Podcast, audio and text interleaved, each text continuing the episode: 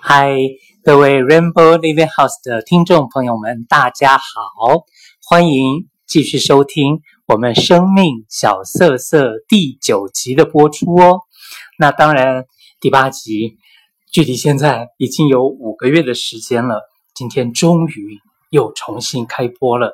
那到底现在在什么地方？今天的来宾是谁呢？我们就赶紧请我们今天的来宾先跟大家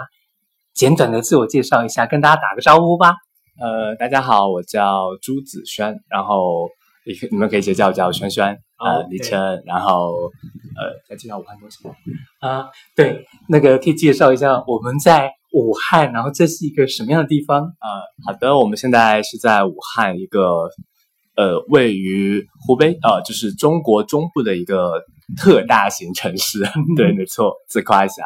然后这是一个非常历史悠久的城市，呃，被武汉、被长江还有汉江分为了三个小镇，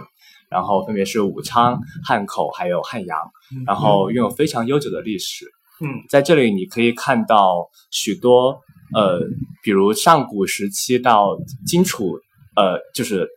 楚国那个时候的一些呃遗物吧，比如呃一些编钟啊之类的一些历史悠久的东西，还有像近代一点的辛亥革命纪念馆，以及一些当年租界留下来的历史。嗯，对，这是一个非常美丽的城市。嗯，OK，那我们现在所在的这个。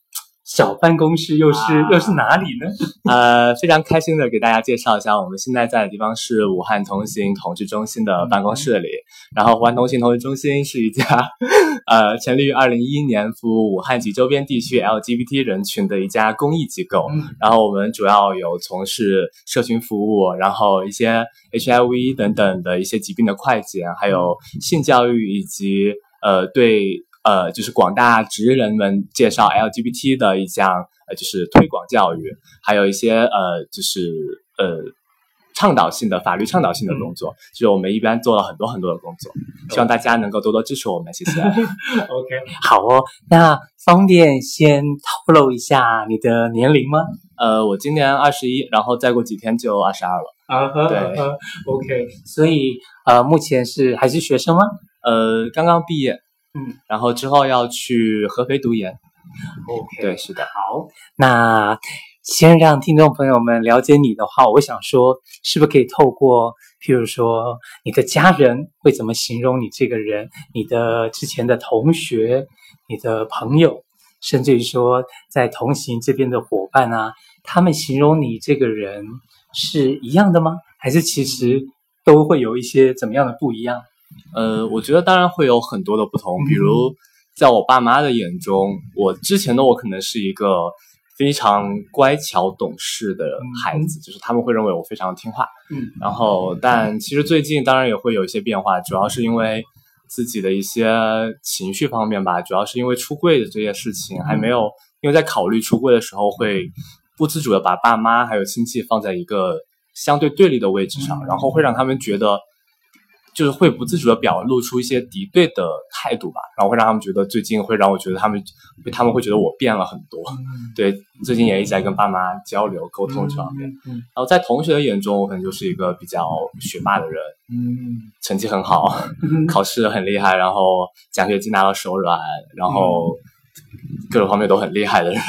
嗯、就也会经常帮他们做各种各样的事情，嗯、呃，比如教他们作业抄，嗯、等等等等的一些。呃，这事情比较乐于助人吧，可能他们会这么觉得。他们觉得在毕业贺卡上也经常这么写我。然后在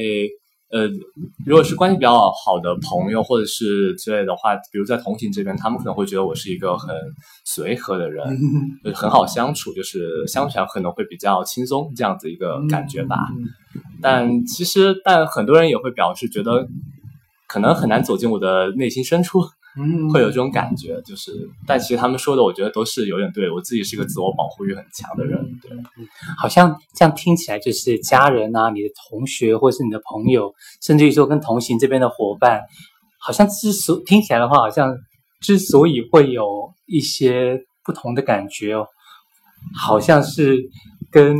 是不是真的和一个真实的你在相处。是有很大的关系。嗯，我觉得我自己是一个不太喜欢掩饰自己的人吧。嗯、就是其实所以我爸妈会很清晰的感觉到我对他们的敌意的态度，然后很多人也会觉得。呃，也可以很轻易的感觉到我是一个，就是就是我不太喜欢掩饰自己吧，就他们也会觉得，比如很难走进我内心，这也是一个真实的情况吧，就是他们也会很清晰的感觉到，呃，所以我是不太喜欢掩饰这一点的，嗯，呃，所以其实他们遇到都是真实的我呀，只是因为呃一些事情方面的各种呃就是相处的条环境以及条件的不同表现出来的。呃，特质可能不太一样吧，那是因为这个原因。对，那那像刚刚你也提到了出柜，嗯、那是已经跟家里出柜了吗？有有跟同学朋友他们出柜吗？同学朋友基本都知道，就是稍微关系紧亲，呃，不是那么尴尬的朋友都会知道我是一个基佬。嗯、但爸妈这边还是没有，但爸我爸妈也猜的差不多了吧，所以最近也在考虑是不是该出柜了。嗯，对，也在有这个。呃，打算然后开始准做一些准备工作。嗯，OK，好。那我问一个，搞不好听起来有点奇怪的问题，就是，那你觉得你自己是在几岁的时候跟自己出柜的呢？呃，其实很多人，其实说句实在话，我说回答这个问题的时候，很多人会觉得很惊讶，就是其实我自己的取向认同非常的晚，大概也就。嗯到现在为止也就一年多一点吧，嗯嗯，对，所以但是我自我认同还是非常好的，就是他们会觉得我很奇葩，嗯，对，就是取向觉醒一年多就来做同志公益这种，才做这么久同志公益，嗯，他们会觉得我比较心大吧，就是这样子，嗯，对，但是之前我，呃，自己对自己出柜以后会思考之前的事情，其实很多事情是有一些呃隐藏的一些契机吧，就是比如我小时候，嗯，初中的时候很喜欢。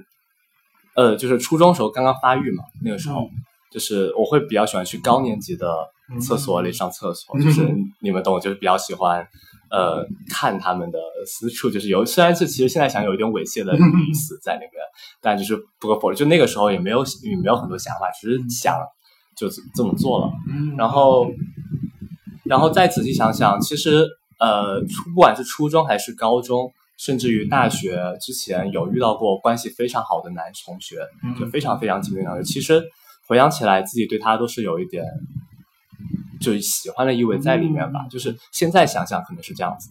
就是那个时候没有意识到，只是觉得自己非常喜欢跟他们在一起，跟那个人在一起玩儿，呃，然后跟他交流，跟他做朋友。但其实没有意识到，其实这也已经是一种喜欢了。然后，呃，大学以后有看过 GV。就是大一可能就开始看 GV 了吧，看两个男生，甚至于也会有疑惑，就是看 AV 的时候，就看男女之间的那种呃小小电影的时候，会觉得女生对我没有什么吸引力，我的整个性吸引来自于男生这边，但是我那个时候也没有很思考这个问题，因为呃前面也说了，我比较学霸，大一、大二、大三的时候都非常忙于学习那种，就是每天非常非常的忙，然后。就不会没有想过谈恋爱的事情，就更不会考虑自己的取向，到底喜欢男生喜欢女生，就完全没有考虑过这个事情。然后取向真正的觉醒，可能是在大三的时候喜欢上了当时我的最好的一个朋友，一个直男。然后其实一开始的感觉可能也就跟高中或者是初中时候喜欢男生一样，就是只是没有觉得自己喜欢他，只是觉得跟他关系很好，想跟他在一起，呃，一起玩，一起。呃，这样相处、吃饭或者是聊天之类的，然后可能有点很多段时间比较喜欢抱着他吧，然后觉得很有安全感。啊，当然这也是跟他自己有关系，他一个直男喜欢撩撩别人，对，亲过我两次，他还有女朋友，就很就很烦。对，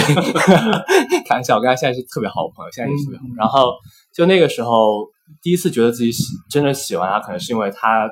突然会觉得，看见他跟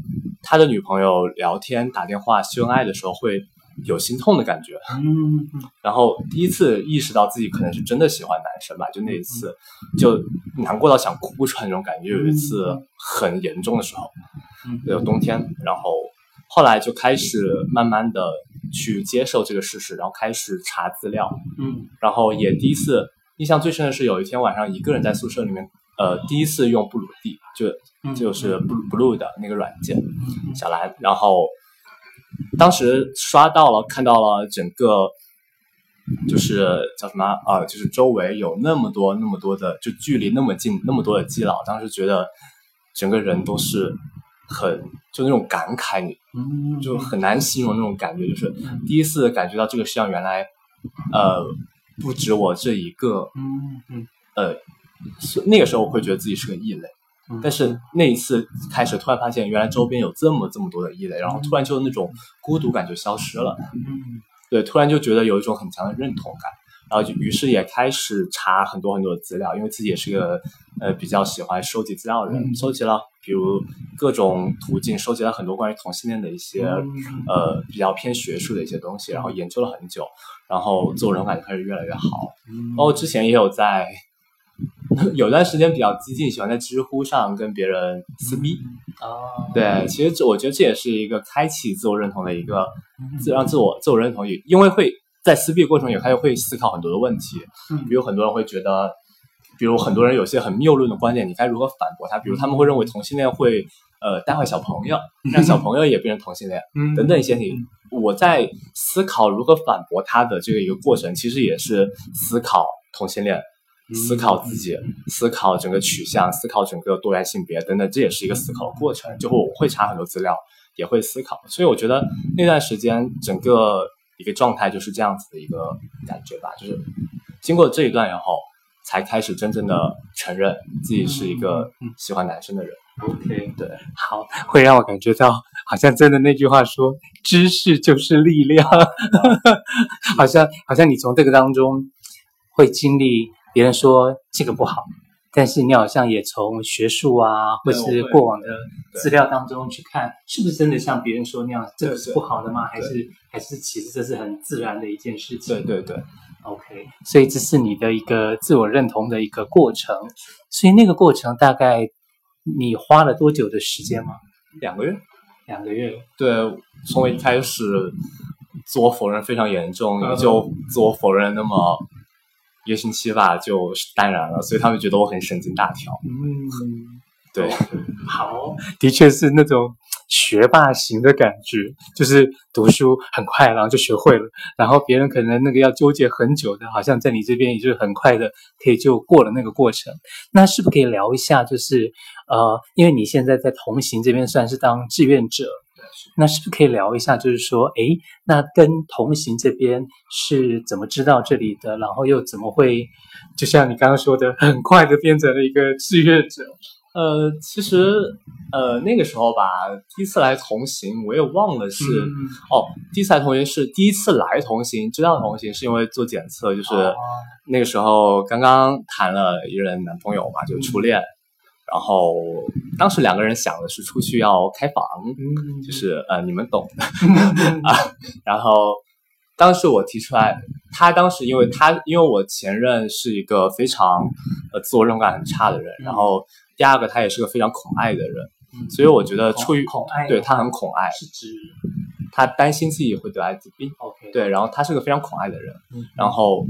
我会，当时我出于那个考虑，我就说我们要去做个检测吧，嗯、就是两个人都做个检测，就是让他也安心，让我也安，嗯、就我还好，我其实不是很担心，嗯、我觉得只要做好措施，应该就没有什么问题。安全性行为。对，安全性行为，只要做好措施，问题也不大。嗯嗯。然后他，但他会比较担心，所以我觉得大家去做个检测。嗯。然后那次是第一次接触同性。嗯嗯。然后接触之后就是，呃，可能其实其实很早就知道有同性这个机构，然后。但是那个时候自我认同感并不算很好，其实就虽然已经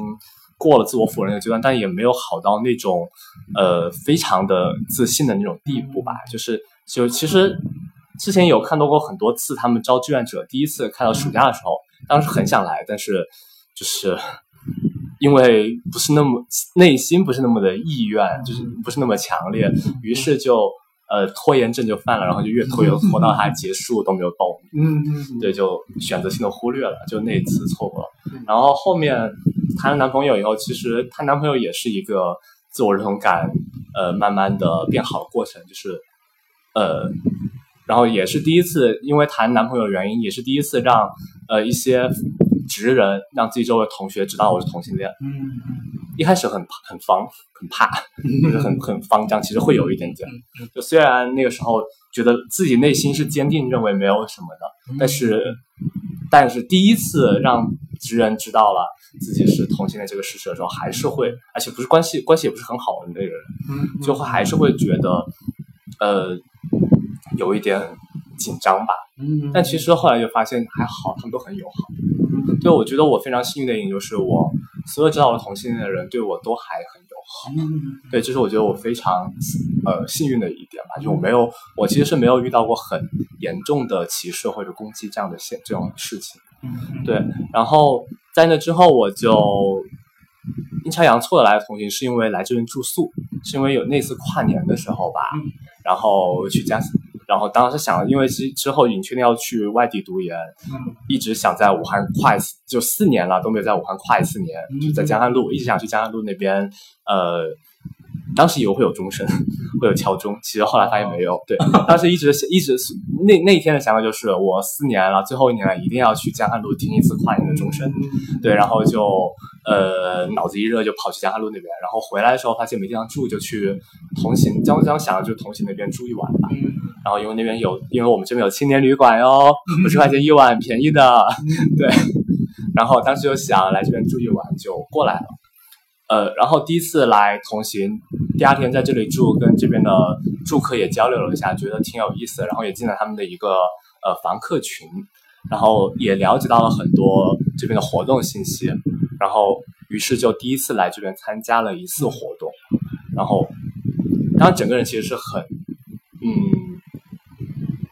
可以说震惊吧，就因为那次活动谈了很多的观点，比较。呃，可能会比较前沿或者先锋的一些观点，关于性解放，还有一些呃多元性别，还有等等一些呃东西的一些东西，就是当时有谈到这些这些观点，让我觉得非常的新奇，也很震撼。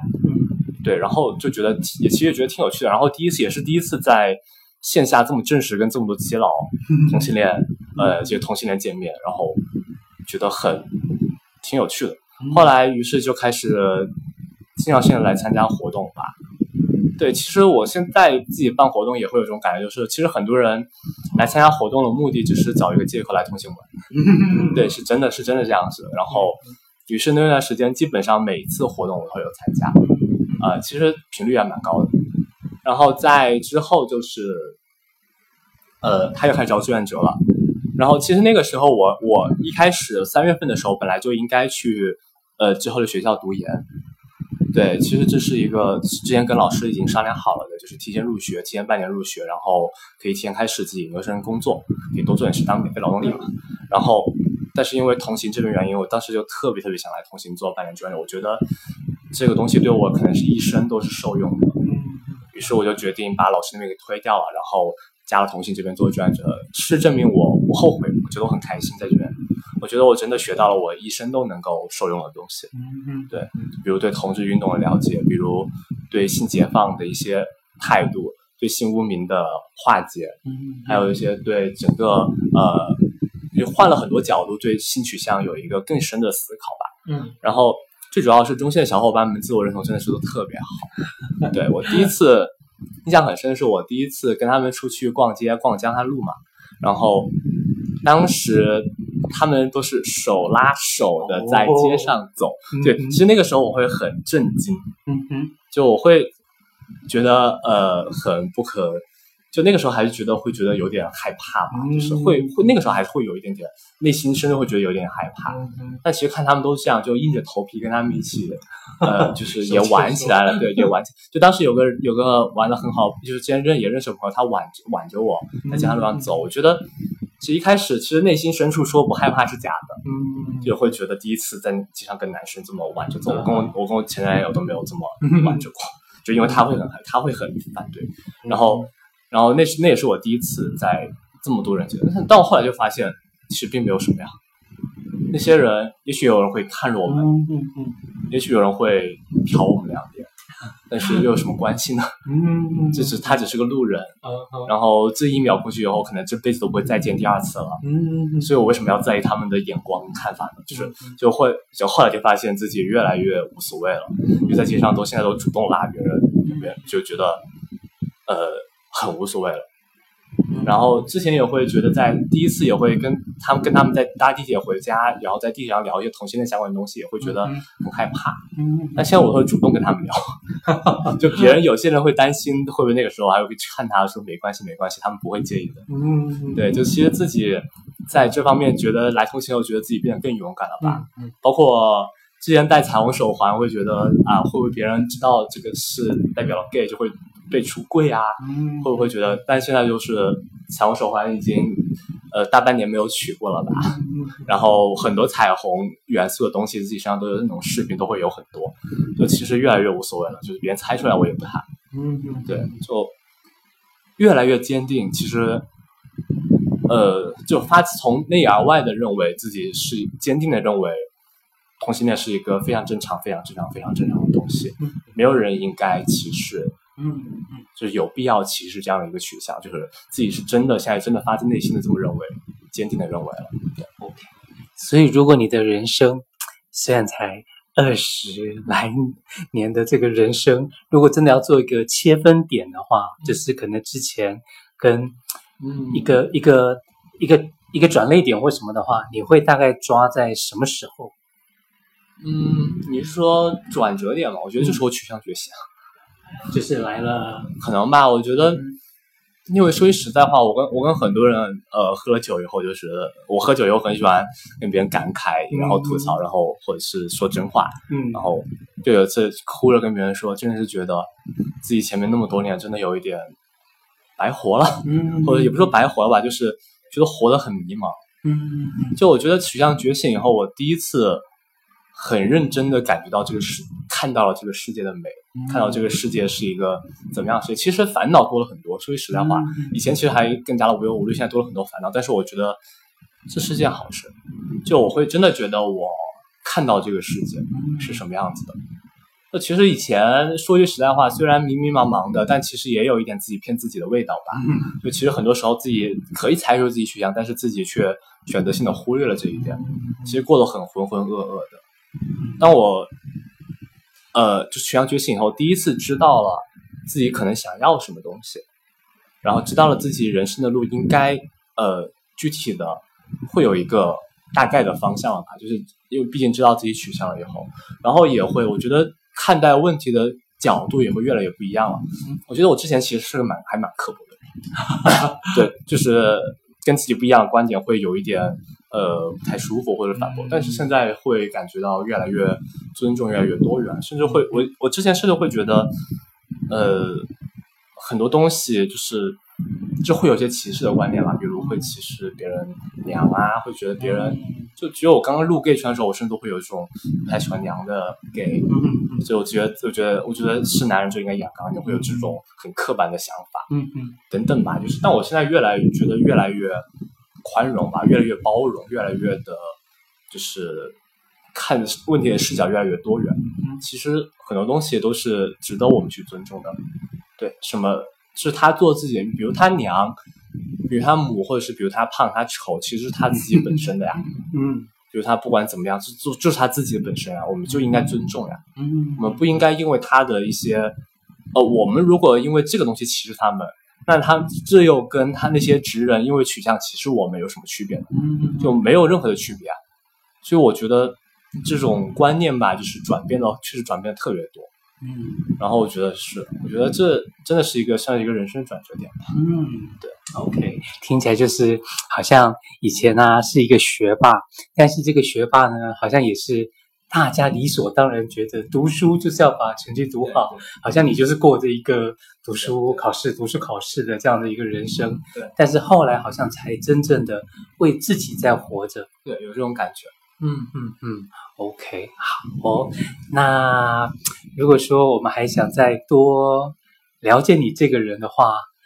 嗯，你觉得有什么样子的？你最近有没有看什么电影啊，或者是听什么样的音乐是可以介绍给我们的听众朋友的呢？电影吧，我觉得，嗯，前几天跟中心的呃好朋友们一起看了那部《阳光姐妹淘》，不知道大家有没有听说过或者看过吧？嗯、觉得真的是一部非常令人感动、让人哭的电影。嗯、就是因为我自己是一个很重视友情的人，嗯，然后所以我觉得整个里面《阳光姐妹淘》这部电影里面展现出来那种友情，是我非常非常向往的，或者非常非常喜欢，就是也是一种希望吧，就是跟朋友无论过多少多少年，呃，无论怎么怎么样了，最后都能够。呃，在就是不论过了多少多少年，就大家都变成了什么样子，嗯嗯，最后在一起之后还是能够很开心、很开心、很开心的一起在一起，对。然后整个电影的拍摄、演员的演技，还有剪辑、转场，还有整个色调，我觉得都是音乐啊什么的，我觉得都非常的棒，就是非常推荐这部电影。嗯，对，阳光姐妹淘。那那部片子里面的这些呃，你所描述的这些姐妹淘。他们是从学生时代开始拍起，然后到长大成人。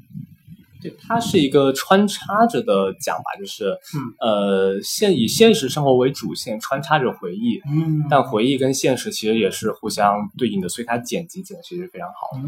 对，然后有回忆，也有一些呃那个现实的，就是两个交叉在一起，就你可以看到他们学生时代跟现代时代的跟呃。几十年后的一个变化，嗯，然后也可以感觉到他们之前的一些故事对现在的影响，嗯，然后也可以看到他们即使过了这么多年之间还是非常的呃情谊非常的深厚，嗯，就非常令人感动。OK，对，好，那像你在呃同行这边当志愿者啊。是有分什么什么小组什么小组吗？有的有的，我们中心其实分了很多组，因为我刚刚也介绍过，我们中心有做很多很多的工作吧，比如呃社群服务，社群服务包括一些活动嘛，还有一些同伴咨询啊等等一些东西，然后还有就是我们有 HIV 的检测这一块，然后所以我们也有 HIV 检测的专门的一些人员来负责 HIV 检测，还有我们会有。呃，一些呃，就我们这边有青年旅馆，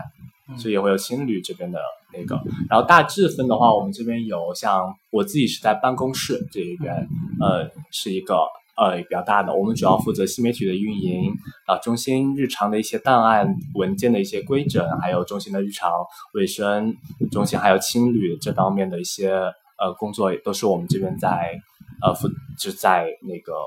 就是负责一下吧，然后还有就是我自己也在活动部这一边，活动部这边主要是呃针对社群 LGBT 同志这边的社群做很多相关的活动，然后这也是我们这边非常大的一个部门，然后也是我们主要的一个工作之一。然后就是我们我们活动部现在是分为五个小组，按照议题分为五个小组。是分别是亲密关系小组，然后情欲小组，然后女同小组，跨性别小组，还有一个兴趣与技能小组。然后就是我们都是按照议题进行分类。然后比如我自己是在情欲小组，嗯，所以我们的主要活动的目的都是呃情欲嘛，呃主要是教导大家一个呃性脱敏。嗯，希望大家不要耻于谈性，然后第二个就是希望大家能够呃了多了解一些安全性行为的知识，嗯，然后摆脱这样呃这样的一个。除了除此之外哈，我们还会希望大家呃就是对性的污名可以少那么一点点，就不要认为性是一个很肮脏的东西。我们会，所以我们会做很多活动来对大家进行性脱敏，然后让大家呃勇于的在公众在公众场所讨论。性这个东西，对，所以这是我们所希望能达到的一个目的，对，这样子。然后这是我们情欲小组，然后像亲密关系小组就依名字所言，主要是从事于关于呃各个人群之间的亲密关系这样的一个围绕着亲密关系这样一个议题来主办各种各样的活动。然后女同小组就不用说了，女同性恋。来，让我们了解一下，还有跨性别小组啊、对，就是雨辰姐姐做的那个小组，就是主要是针对跨性别人群。嗯、然后跨性别小组最近在招志愿者，大家也可以有兴趣可以过来报下名哦。嗯、然后兴趣与技能小组则是呃，我们会针对一些有才艺的人举办一些针对性的一些活动，比如我们之前有办过瑜伽的义卖，还有一些观影会，还有桌游会，以及那种呃，对，就这些吧。对，嗯嗯，OK，听起来你的生活好像跟之前就读书考试、读书考试这样比起来，好像变得多彩多姿的感觉。对对对。那你在大学读的是哪一类的科系呢？我我是工科生，就是在武汉理工大学读材料，对，然后之后会去读转到化学，其实是一样的，就理工科，标准理工男。嗯嗯，嗯。那在这边的话。会大部分都是理工男，还是说其实也让你看到一些不一样的？有些理工男，其实理工男很少，我觉得。对，就是会虽然有点刻板印象，但就是是就是，呃，文科那边 gay 可能比较偏多 的感觉吧。嗯，就是呃，比如理工大虽然呃男生很多，但其实很多工科里面专业的比例其实比较少的。嗯，然后有些文科专业虽然。呃，男生人数不多，但是个个都是基佬，但是也是有的这种情况。虽然这话说的很，只是基于个人呃见识来说一个比较刻板的话吧。对，然后，但其实会有觉得，呃，来这边以后觉得整个视野会变得非常的开阔吧。就之前有有跟阿宝他们聊过，就是说，我觉得。我之前可能只知道自己的学科是什么样子的，嗯，可能只知道自己的呃物理、化学、生物等等一些理工科方面的一些生活是什么样子的。然后来到这边以后，我第一次认识到学艺术的人，嗯，然后我才知道哇，原来他们的生活是这么的有趣。嗯，然后我第一次遇到学建筑学、规划那边城乡规划这些人，然后看到每个人的画图，我也觉得原来这也是一种生活。然后我也会遇到就是。各种学心理学的，嗯、学英学什么新闻的，嗯，学语言的，然后还有各种学校的，还有出国的，然后就第一次跟他们，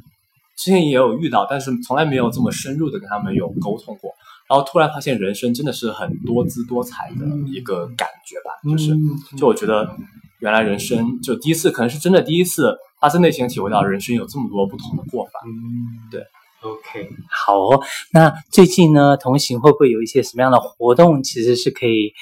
跟大家介绍一下的呢？嗯，其实七月份我们的活动比较少，因为暑假了，你知道的。嗯、然后武汉是哦，之前介绍武汉的时候忘记介绍了，武汉是。一个大学生人数非常非常多的城市，它有一有某某几年的大学生人数创造了世界的记世界纪录，嗯哼，对，是世界上大学生人数最多的城市之一，对，然后所以到暑假的时候，我们所有很多街上都会变得很萧条，因为没有学生了，嗯，对，所以我们的活动七月份的活动加上比较热也会比较少一点，嗯，但是还是非常值得大家关注的，比如我们之前会之后会有呃一些呃关于，比如我们马上就要有那个。英去英国领事馆跟英国领事馆一个合作的一个观影会，嗯，然后还可以有饭吃，然后之后我们也会有一些呃女同志小组也会举办一些跟拉拉相关的一些活动，嗯，对，然后像我们情欲小组跟呃就是跨性哦情欲小组跟亲密关系小组也会一起举办一个爱你西蒙的观影会，对，也在七月份。呃，之后我们会可能这个月也会开始呃组织去台湾游行的这样一个工作，因为所以也希望大家能够多多关注，多多支持。对，OK，好哦。那时间上面呢，其实也差不多了。如果说最后最后有没有一段怎么样子的话啊，不管是你听到哪位老师说的，或是你从哪一本书里看到的，或者哪一部电影里面的一段话，甚至如果你有信仰的话，呃，是怎么样子的一段经文，你觉得是可以，或者你自己个人的那种人生座右铭啊等等的，有没有怎么样的一段话是可以送给我们的听众朋友们当做祝福的呢？呃，其实也算不上是祝福吧，也是这是这是我自己个人的一个。目标一个希望，嗯，就是我希望，呃，所有的人都能够跟我一样，真正的了解这个复杂而又多元的世界，这个美丽的世界，然后也真非常真诚的希望大家都能够在这个世界里面被温柔以待，能够被尊重。不被歧视，然后在这个世界里骄傲的活下去，是我个人的一个希望吧，也是送给大家做一个祝福。对，听起来就是想要认识这个世界，得先好好的认识自己那种感觉。这也是这也是一个非常对。OK，好哦，那我们这一集的节目呢，就要在轩轩的祝福当中跟大家说拜拜喽。好的，再见。